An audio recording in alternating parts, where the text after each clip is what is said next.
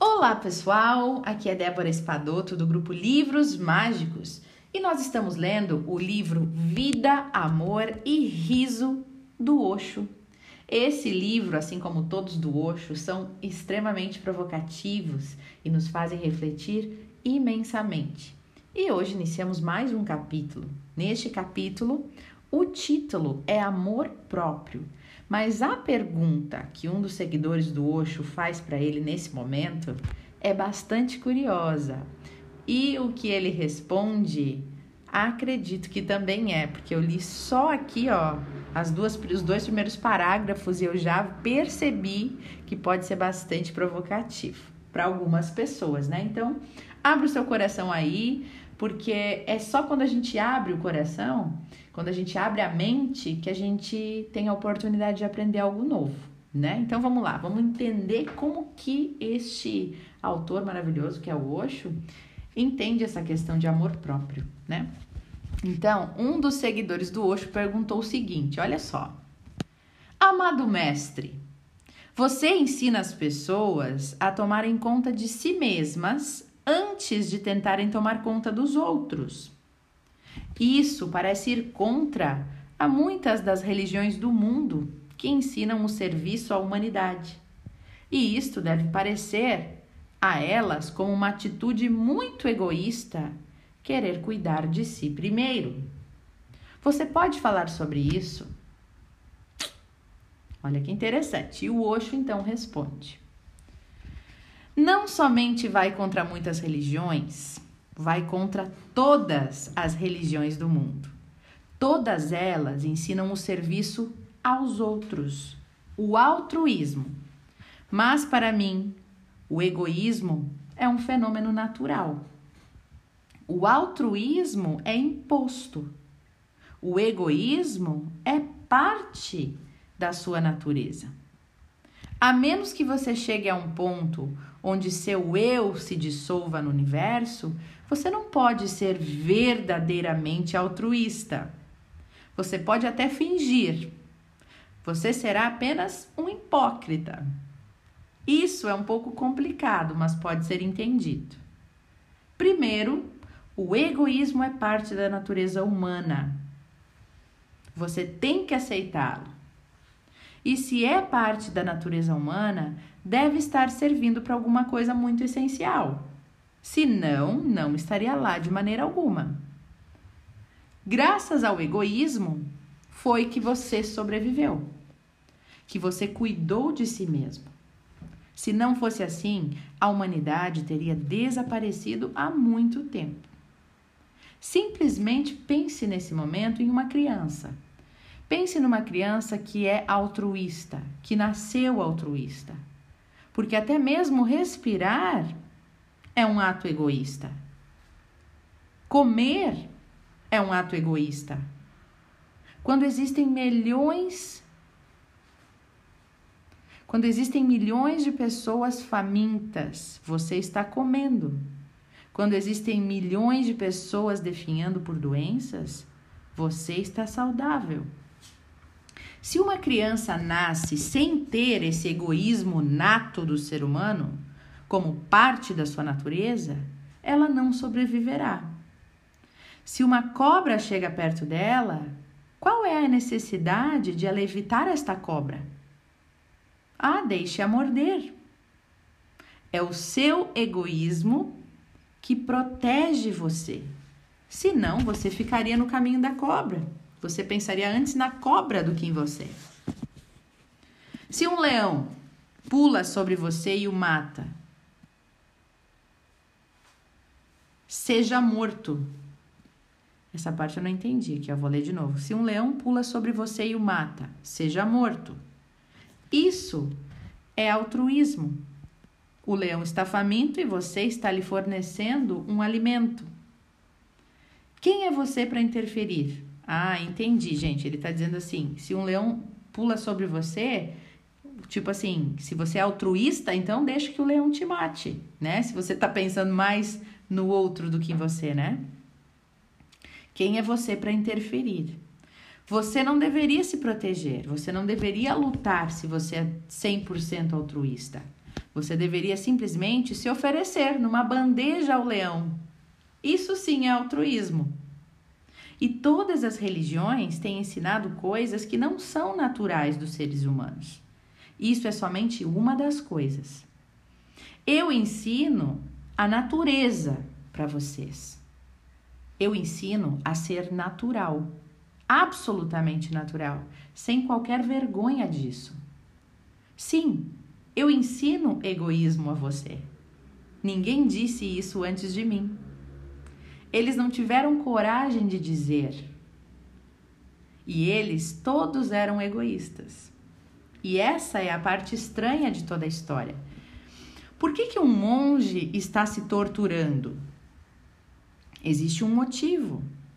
Ele, no fundo, quer alcançar o paraíso e todos os prazeres deste lugar. Ele não está sacrificando coisa alguma. Ele está simplesmente barganhando.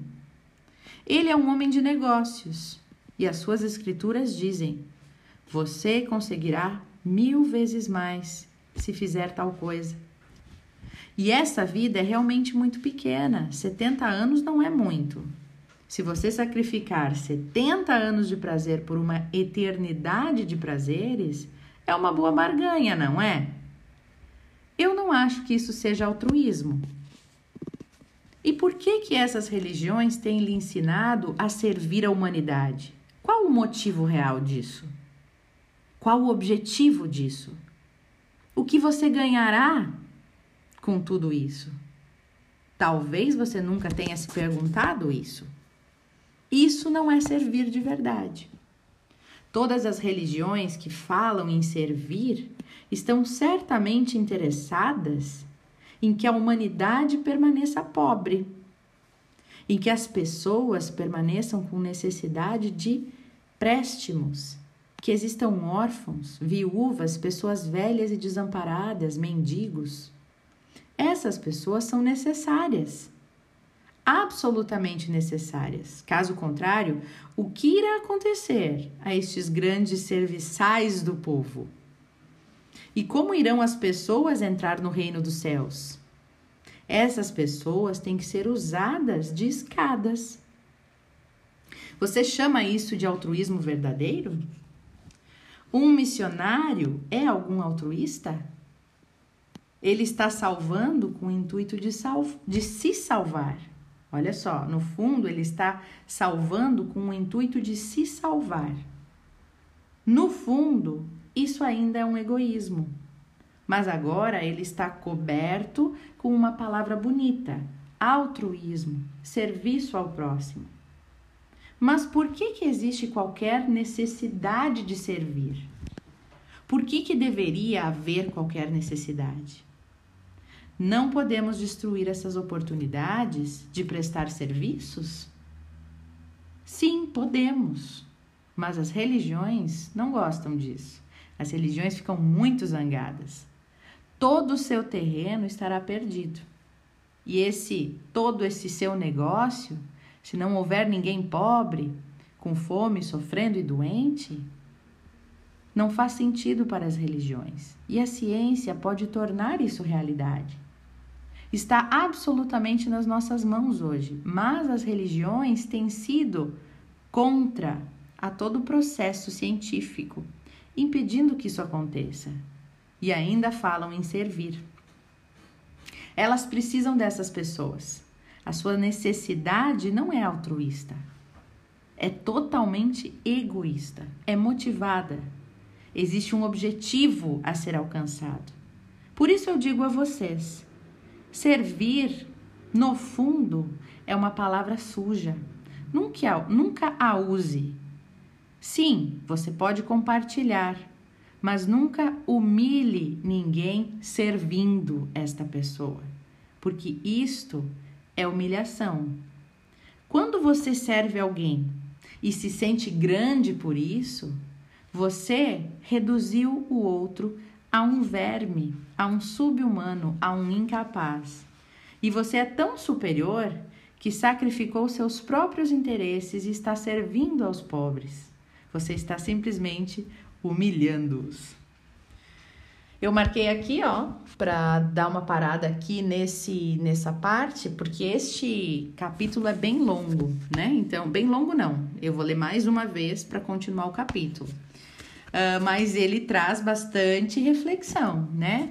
Ele traz de uma forma exacerbada, exagerada, né? Uma coisa que a gente se pergunta, né? Por exemplo, o Espiritismo sempre fala, né? É, sem a caridade não há salvação, não é assim que fala?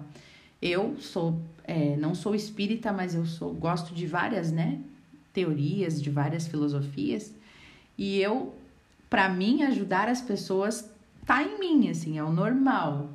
Mas quando nos vendem a ideia, né, de que fora da caridade não há salvação, parece que a gente já vai fazer uma caridade pensando nessa salvação. Parece já uma troca, né?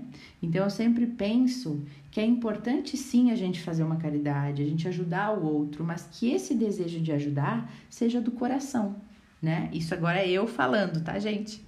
É, que esse desejo de ajudar, que a gente comece a fomentar isso para que ele venha do coração, para que ele seja real, para que ele seja bondoso, para que ele não seja assim, olha, tô fazendo algo, né? Que seja a, realmente o doar desinteressado, né? O ajudar o outro para que exista um compartilhar no mundo que seja uma grande família de verdade, que um ajude o outro, né? Sem essa essa essa essa troca, sem essa barganha, sem essa negociação. Vou ajudar hoje para que lá na frente eu me dê bem, eu seja salvo, né? Que a gente possa começar a ajudar de coração, de graça, sem esperar nada em troca. Ainda é difícil para gente. E é isso que o Osho quer também, também trazer aqui, né? Ele tá falando isso que a gente, nossa essência tem um egoísmo, né? Tem um egoísmo de a gente às vezes é, não conseguir ainda fazer uma caridade desinteressada, né? Mas se for compartilhar, se você tem algo bom, compartilhe. Se for muito bom, compartilhe mais ainda, né? Tente compartilhar com o outro o que faz bem para você.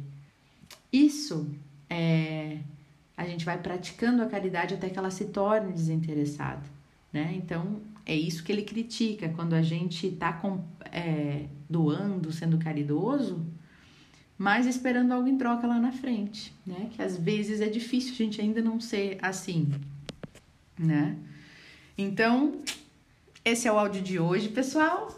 Eu espero que vocês tenham gostado, embora a gente se sinta chocado, né? Porque o Osho faz traz reflexões chocantes, mas é bom a gente pensar. É bom a gente ter vários pontos de vista e a gente poder é, perceber esse ponto de vista e olhar para dentro e pensar o que, que, o que, que é a nossa verdade. Né? Que a gente possa parar de olhar para fora e esperar a verdade dos outros, mas olhar para fora, analisar e bater no meu coração. O que, que faz sentido para mim? É isso que a gente faz quando a gente lê um livro. Você nunca siga ao pé da letra nada. Se pergunte antes se aquilo é bom para você, né? Um beijo no coração de todos, deixo vocês com as reflexões do dia e até o nosso próximo áudio.